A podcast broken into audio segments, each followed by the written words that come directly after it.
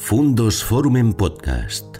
Historias y personajes que nos ayudan a comprender el mundo. Hola, ¿qué tal? Bienvenidos a este ciclo sobre periodismo, sobre entrevistas, conversaciones sobre periodismo, para hablar, para tratar de, averiguar qué es eh, lo que nos pasa a los periodistas, por qué tenemos eh, o por qué somos uno de los, colectivos menos queridos en esta España de hoy. Y bienvenidos también a esta ventana eh, que abrimos en canal Forum Fundos y, y también en el diario de León.es.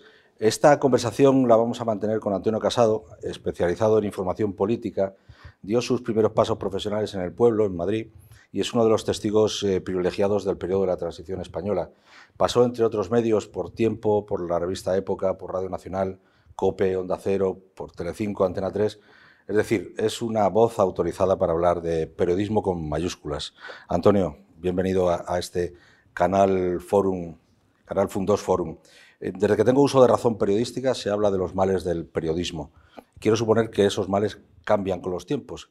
¿Cuáles son los tres males principales del periodismo de hoy? Ah, me habrías a decir tres concretamente. Uno, la contaminación política. Otro, el personalismo y otro, eh, el estado de necesidad. Eh, podemos desarrollar cada uno, de los tres, pero yo creo que los, que los tres forman parte de la respuesta a la pregunta que, que me haces. El estado de necesidad es pues, algo muy respetable, es decir, trabajar eh, a cambio de un, de un salario. Cuando el salario es mayor, probablemente estás más dispuesto a hacer concesiones que cuando el salario es, es menor pero en todo caso, llamémosle esa, situación, la del periodista como mercenario, en el mejor sentido de la palabra, en el sentido de que tienes que hacer un servicio ah, y te lo pagan, ese es uno de los elementos, el estado de necesidad.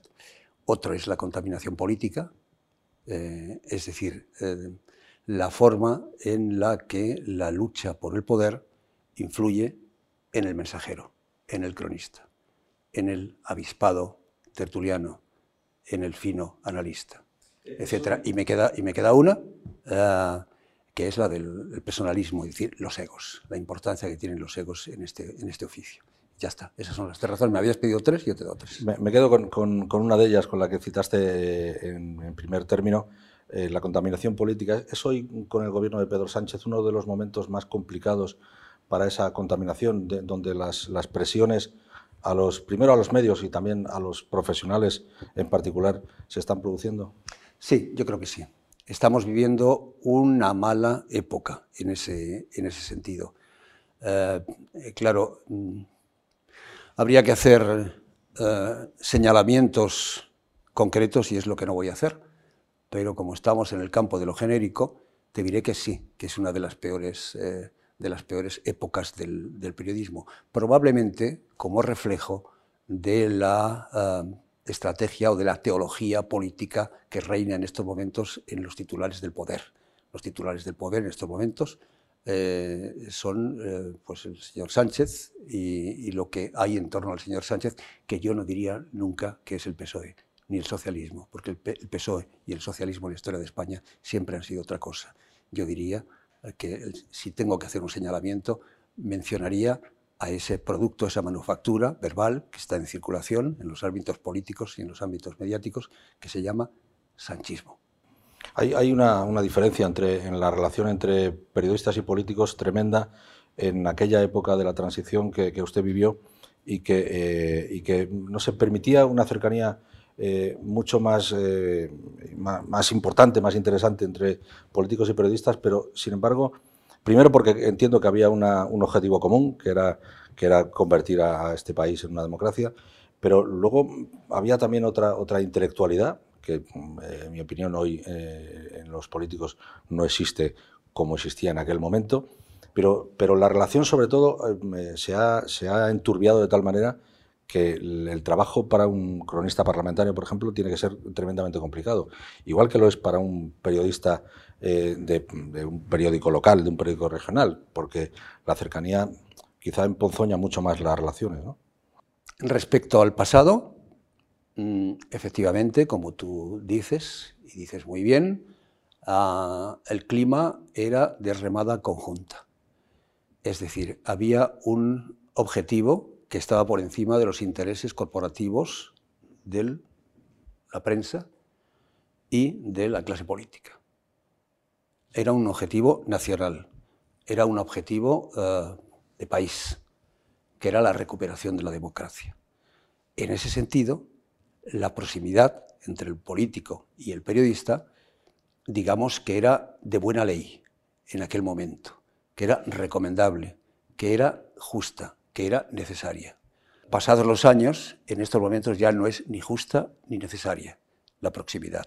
La proximidad, el contacto, el contagio entre la clase política y la clase periodística en estos momentos es no recomendable, es tóxico. ¿Fue eh, aquel tiempo el, el cenit del periodismo en España?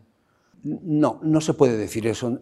Hombre, si aplicamos plantillas éticas o plantillas morales, tal vez se salve en la comparación, que siempre será odiosa, eh, tal vez se salve aquella, aquella época. En lo demás yo no me atrevería a decirlo. Por ejemplo, en calidades técnicas, en, despliegue de, medios, en medios instrumentales para, ejercer el, oficio, en calidad, eh, en calidad literaria. No, diría yo que fueron. Es, que, claro, hay, referentes periodísticos de, antaño, incluso políticos, en el campo de la literatura, en el campo del periodismo, en el campo de la expresividad, eh, que son señeros, ¿no?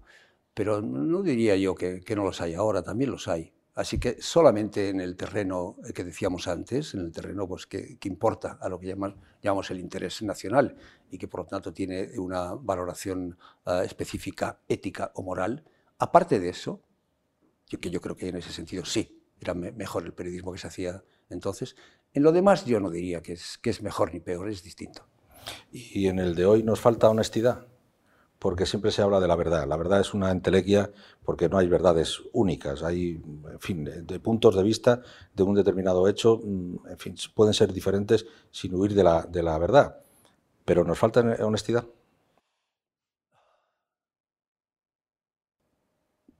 Va por barrios va por varios. Yo estoy pensando pues, en algunos medios de comunicación claramente sectarios que toman una, posición política y que no son fiables desde el punto de vista del mensaje, no son fiables desde el punto de vista de la objetividad, objetividad la veracidad, la imparcialidad, la neutralidad que debe acompañar el trabajo de un, eh, periodista. Eh, deshonestidad. Claro, es que entramos en el la propuesta que me hacías antes de tener la necesidad de señalar. Hay, hay, hay, hay eh, espacios eh, de ejercicio deshonesto de la, eh, del oficio, en el, ejercicio del oficio, pero mm, no estoy dispuesto a señalarlo, evidentemente. No, no, pero tampoco generalicemos. Ni, se pide, en estas conversaciones, pero, pero porque, por ejemplo, no conviene generalizar. Efectivamente, hay, periodistas honestos, por supuestísimo que los hay, que los, que los somos, porque yo me incluyo y por supuesto le incluyo a usted, pero, pero mm, quizá estemos ahora confundiendo un poco el periodismo con el espectáculo.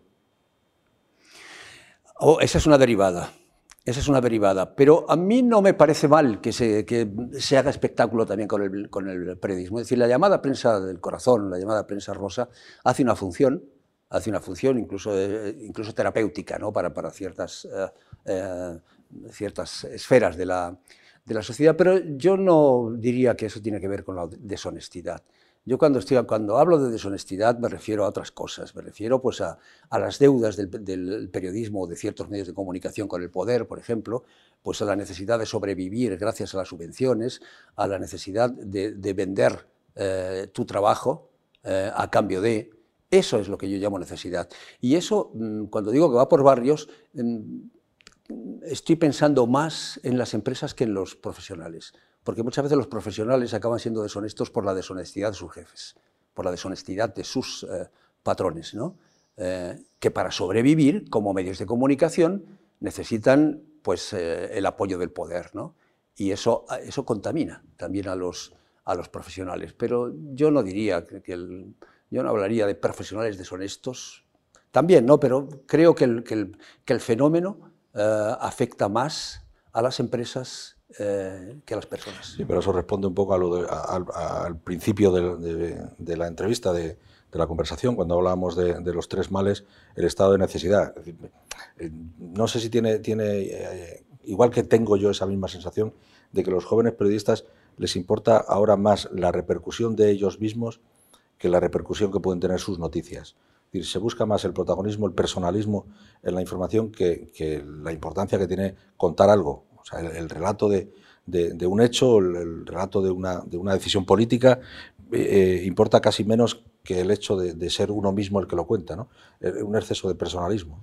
Sí, sí, sí. Eso de los tres eh, males que señalaba yo al principio, aplicados a la persona, no a la empresa, aplicados a los profesionales, efectivamente eso tiene que ver con uno de ellos, no tanto con el estado de necesidad, que también, ¿no?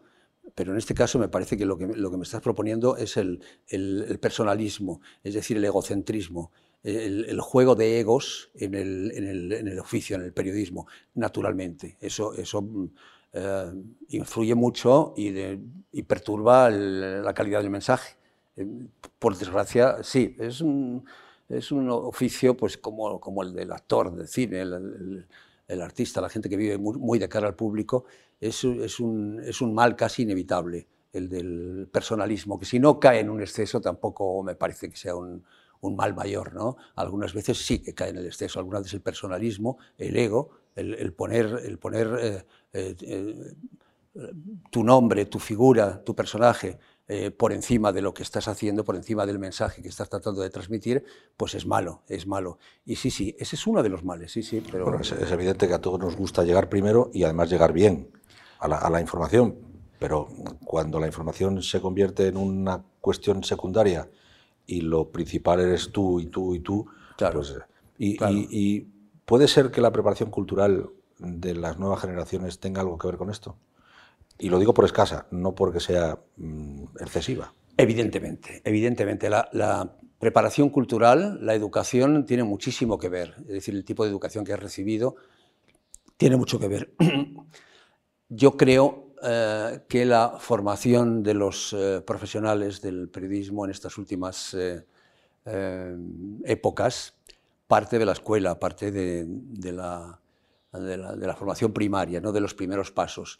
Y eh, es verdad que en, la, educación, en la formación de un profesional ha influido mucho la, ah, la tendencia de ciertos oficios que trabajan de cara al público a la banalización, a la infantilización, a la, a em, jibarización del, del, mensaje.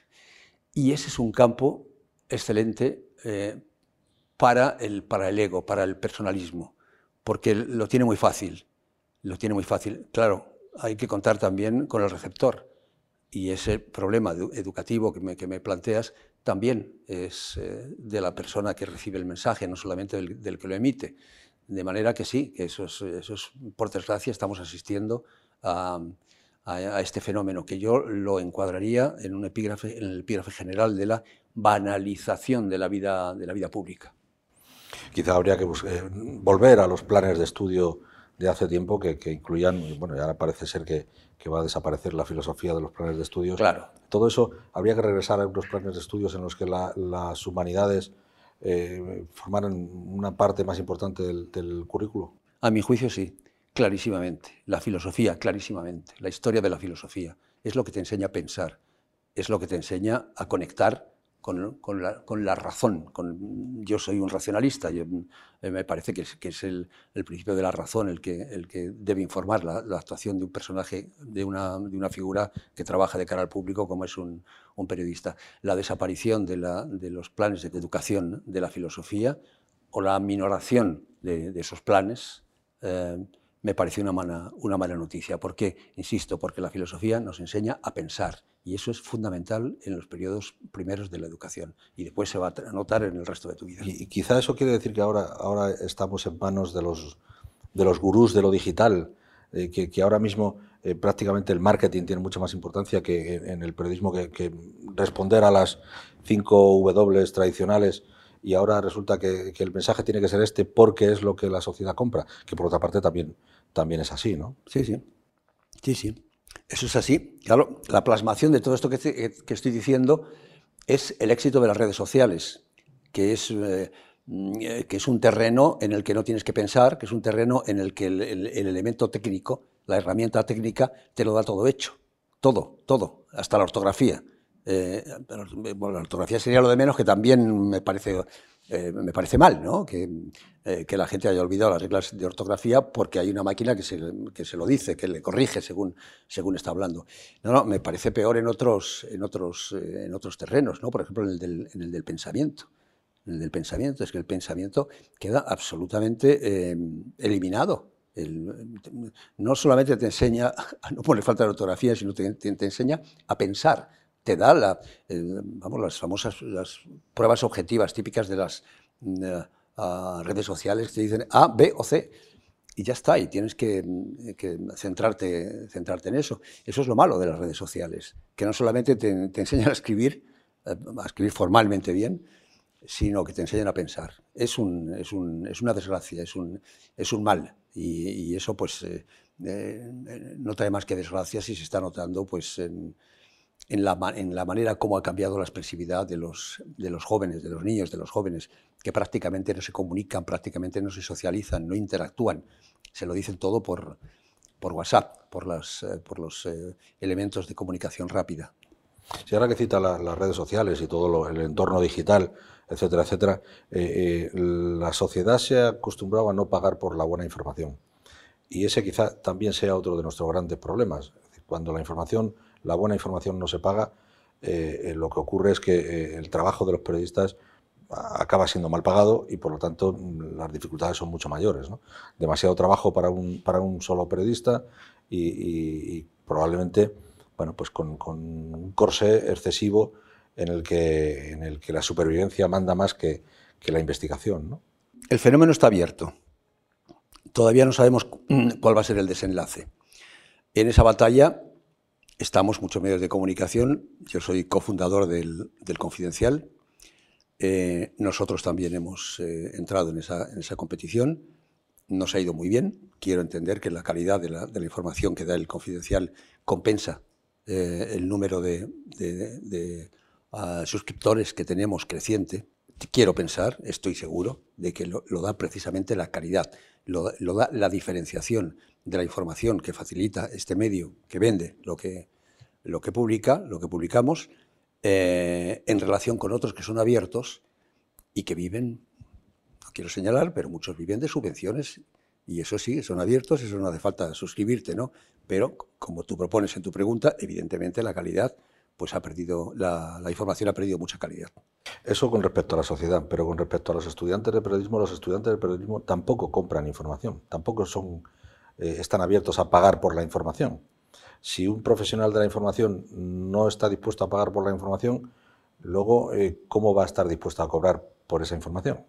Por eso te he dicho antes, lo primero que he dicho es que es un fenómeno que está abierto, que todavía no sabemos cuál es el desenlace. Esto ha empezado hace cuatro o cinco años, en, Estados Unidos ya mucho antes, ¿no? pero en España el fenómeno de, pagar por, por, ver, pagar por leer, pagar por, por, la, por la, noticia es, es, muy reciente, es todavía muy reciente.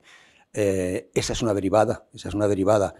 Eh, no sé cuál va a ser el desenlace, pero desde luego yo creo que antes o después también los estudiantes de periodismo se darán cuenta de dónde está la, información, la información con calidad y la información que, no tiene calidad. Y por su propia supervivencia, por su propia promoción eh, profesional, mm, ya sabrán distinguir y, ya, ya optarán. Digo yo, digo yo, pero insisto, es una cosa que está abierta ojalá, todavía. Ojalá la, propia supervivencia de su profesión y de ellos mismos como profesionales sea lo que les empuje a cambiar esa, esa deriva, ¿no? Claro, porque se tienen que dar cuenta, esto es lo primero que tienen que, darse cuenta, lo primero que tienen que saber es que las redes sociales son grandes generadores de noticias. Te dicen que ha habido un, choque en San Boy, en, en, Barcelona, a los cinco minutos. Pero eso no sustituye al periodista. Las redes sociales te pueden dar mucha información de aquella manera, también sin controlar, pero el periodista es el que jerarquiza. El, periodista es el que selecciona. El periodista es el que te dice dónde, solamente en la manera de poner las, eh, noticias, de dar las noticias en una homepage o en una primera página de un, periódico, simplemente eso ya eh, está, está diciéndote dónde está lo importante. Y eso solo lo puede hacer un periodista.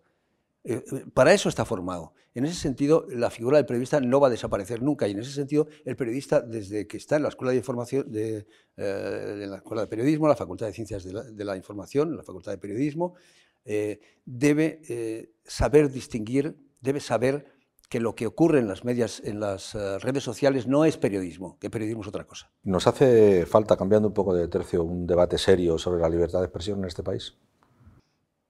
Yo creo que no. Yo creo que, los límites de la libertad de expresión están ya explorados, han sido, eh, han sido tocados de alguna manera por la, por la realidad en, todos los años que llevamos de, prensa libre, digamos. ¿no? Eh, es un problema judicial, tipificación de tipos, tipificación de, figuras delictivas. Eh, eso está todavía muy abierto, el odio, los delitos de odio, el, honor. Eh, hombre, los periodistas eh, tradicionales que somos de otra generación hemos crecido solamente con el límite de la injuria y la calumnia desde el punto de vista penal, como, ah, como topes, digamos, como límites de la libertad de expresión. Luego han surgido otras, otras figuras, pero, pero es verdad... Eh, es verdad que en estos momentos hay un, vacío, hay una desorientación, a mi juicio, ética en la sociedad para distinguir lo que es la libertad de expresión de lo que es eh, el mal gusto, de lo que es la banalidad por la banalidad, de lo que es eh, eh, pues libertad de expresión pues que, que, incita al odio y no aporta nada, el mal, sobre todo el mal gusto, ¿no? Y, eso, pues claro, es, materia, es, muy delicado, es muy delicado, porque cómo puedes meter en la cárcel a alguien que diga que, ah, que ponga, que queme una foto del rey, por ejemplo. Eh, eso es libertad de expresión. Pues en estos momentos sí está considerado libertad de expresión. En, general, los tribunales, los jueces, están dando la razón a, la libertad de expresión frente a las posibilidades pues, de que haya un delito de odio o de eh, eh, o de ataque a, una jefatura del Estado. En, general, los jueces están fallando siempre a favor de la libertad de expresión. Pero yo soy de las personas que pienso eh, que, que, eso no debería ser así, que, de alguna manera eso debería estar de alguna manera penalizado. Pero se habla mucho de la libertad de expresión, especialmente los políticos que, que la, defienden. O sea, con palabras están permanentemente defendiendo la libertad de expresión, sin embargo, los hechos conducen a, su entierro. ¿no? Eh, me refiero a los hechos de esos mismos políticos. Y eso eh, eh, nos deja a nosotros en una indefensión terrible. No, no lo creo. La, la, obstaculizarían, quieren obstaculizarla, pero no tanto como enterrarla. creo, ahí también creo que los jueces están fallando, afortunadamente, a favor de la libertad de expresión. no, no, en ese sentido no, no, no me parece que haya que haya ningún peligro, eh, ningún peligro de que, de que un, político que se siente agraviado acabe, eh, acabe mm, malversando la idea de, la libertad de expresión o, acabe impidiendo la expresión de un, periodista. En ese sentido creo que, eh, que estamos haciendo un buen uso frente a esas tentaciones de los políticos. Creo que estamos haciendo un buen uso los, los periodistas. Hombre, había que matizar, hay casos y casos. Estamos viviendo una, etapa terrible con la invasión de Ucrania. Sin embargo, para el periodismo, la invasión de Ucrania ha sido tremendamente importante porque ha puesto eh, o ha revalorizado el papel de los periodistas frente al abuso de los poderosos. En este caso es la poderosa Rusia y, el, y, el, y, eh, Putin, que en fin, eh, en fin, calificarle sería innecesario. ¿no? Eh, estoy, estoy muy de acuerdo, pero también te diría que si esta misma pregunta se la haces a un periodista ruso, probablemente te diría otra cosa. ¿Por qué? Pues porque por desgracia estamos viendo cómo se está desde el poder, desde el poder eh, en Rusia, claro, yo ya estoy em, em, a un lado de la barricada, clarísimamente, al mismo lado de la barricada en el que estás tú, donde estamos los occidentales, los que estamos, los que creemos que en, Ucrania se está defendiendo algo más que un territorio, se está defendiendo unos valores, se está defendiendo la, civilización eh, en la que vivimos, afortunadamente se está defendiendo eh, la, cultura de las tres colinas, el Capitolio, que es el derecho, la Acrópolis, eh, que, son, que, es, que es la democracia, el Gólgota, que es el humanismo, la muerte de Cristo. Pertenecemos a eso y y en, y en, el, ataque a Rusia se, está, se están atacando esas tres, esas tres, eh, esos tres pilares, digamos. Pero también soy consciente de que en Rusia se está dando otra, una información distinta, que se está explicando de otra manera en función de, unos valores que para ellos tendrán mucha importancia, que son orientales, que tienen que ver con la Gran Rusia, que tienen que ver con, eh, el espacio vital, con, la, con la, geoestrategia, etc.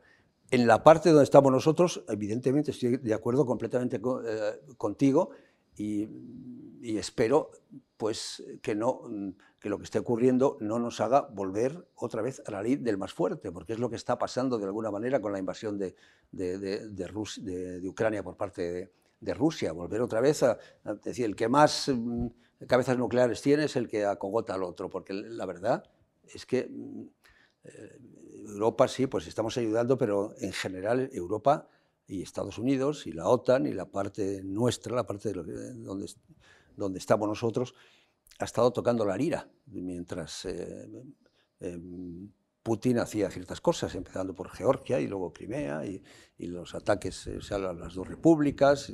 No, pues, no podemos decir que no nos ha, venido avisando de lo, de lo que pensaba hacer. La respuesta del periodista ruso probablemente sería distinta si la pregunta se le hace en Rusia o si se le hace en cualquier otro sitio que no sea la, Rusia de Putin, ¿no? Probablemente la, pero la pregunta quería ser optimista, ¿no? Porque yo en el fondo hemos empezado la conversación ¿Eh? hablando de lo malo, de, los males que aquejan al periodismo, pero, pero yo creo que estamos en un momento excepcional para ejercer el periodismo porque nunca se ha consumido tanta información ni a tanta velocidad como ahora.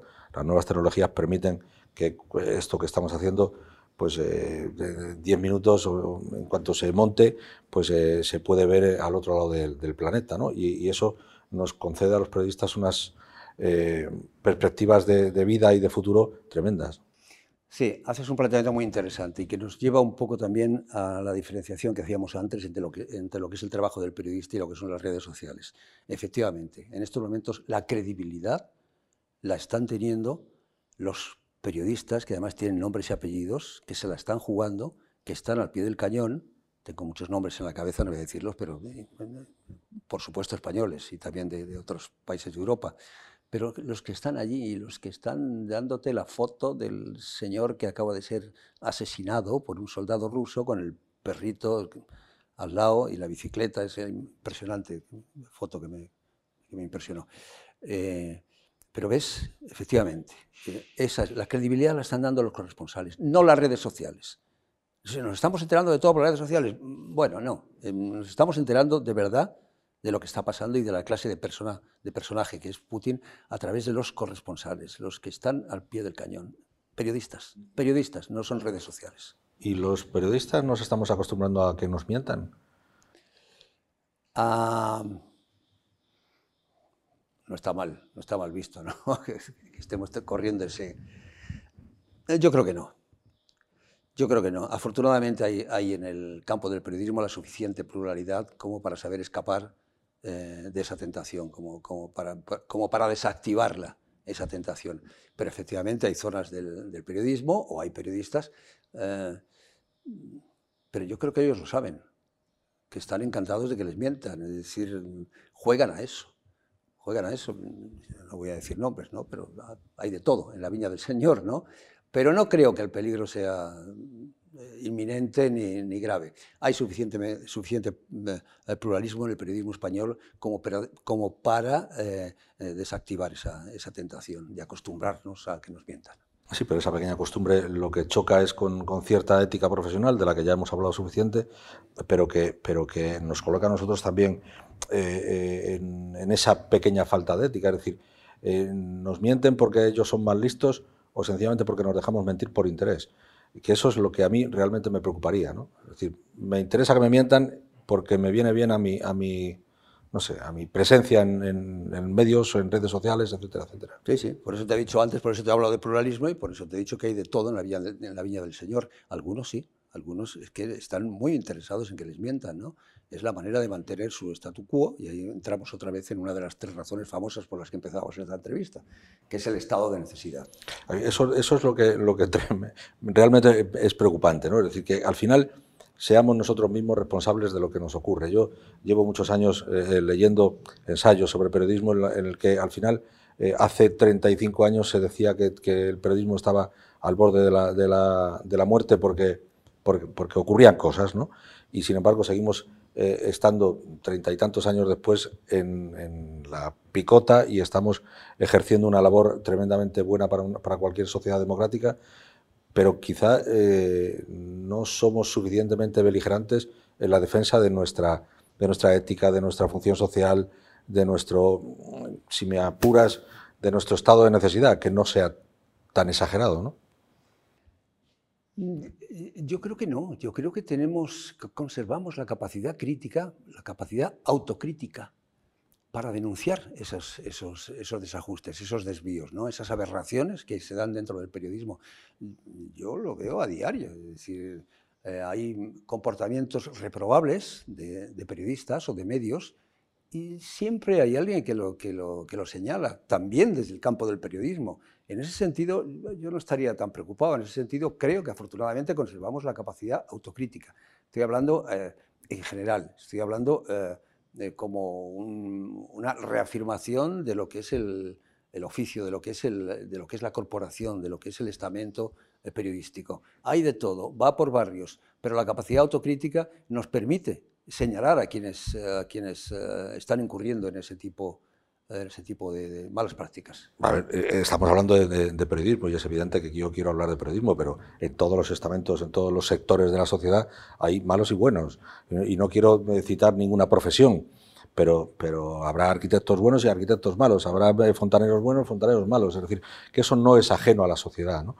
Pero yo sí que hay menos corporativismo que en otros. En contra de lo que se dice, en el periodismo hay menos corporativismo que entre los ingenieros o los médicos o los, o los jueces por nuestro ego?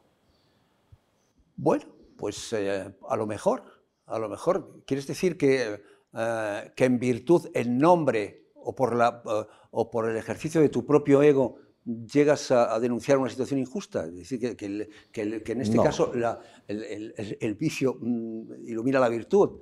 Eh, como Villarejo, por ejemplo. Villarejo es el, gran padre de todos los vicios, ¿no? pero gracias a Villarejo nos estamos enterando de episodios eh, de corrupción en un partido político eh, pues que son impresentables, o por lo menos en el pasado. Yo no le estoy diciendo que tenga la culpa el señor, pobre señor Fijó, que acaba de llegar, pero ¿por qué sabemos eh, estas cosas que hemos sabido hace unos días de eh, los llamados audios de Villalejo, eh, Esperanza Aguirre, Cospedal, un juez por medio, esas cosas que, son de, tirar de la cadena, con, perdón? Pues nos estamos enterando de eso gracias a un sinvergüenza, gracias a un señor, una persona corrupta, un policía corrupto, que grababa todo lo que, lo, que, le, decían y que lo utilizaba naturalmente como una caja registradora sea, pasando factura, eh, pues en función de, lo que le convenía. Gracias a los vicios de Villarejo nos hemos topado con la, con la virtud de la, eh, pues, pues del esclarecimiento de algunos, eh, de algunos comportamientos no, santos. Sí, me, me, planteé cuando iniciamos este, este ciclo de, de conversaciones, de entrevistas, acabar todas ellas con un consejo a las nuevas generaciones de periodistas. ¿Cuál sería su consejo? Que sean sobre todo honestos honestos consigo mismos y honestos con los principios que son inmutables de la profesión. Muy bien, pues Antonio Casado, muchísimas gracias por, compartir este, este rato con, nosotros, con los, con los telespectadores del canal Fundos Forum y con esa ventana abierta en diario de león.es. Eh, les invito a seguir esta, esta eh, conversación con interés y a seguir todas aquellas que vamos a mantener los próximos días. Hasta luego.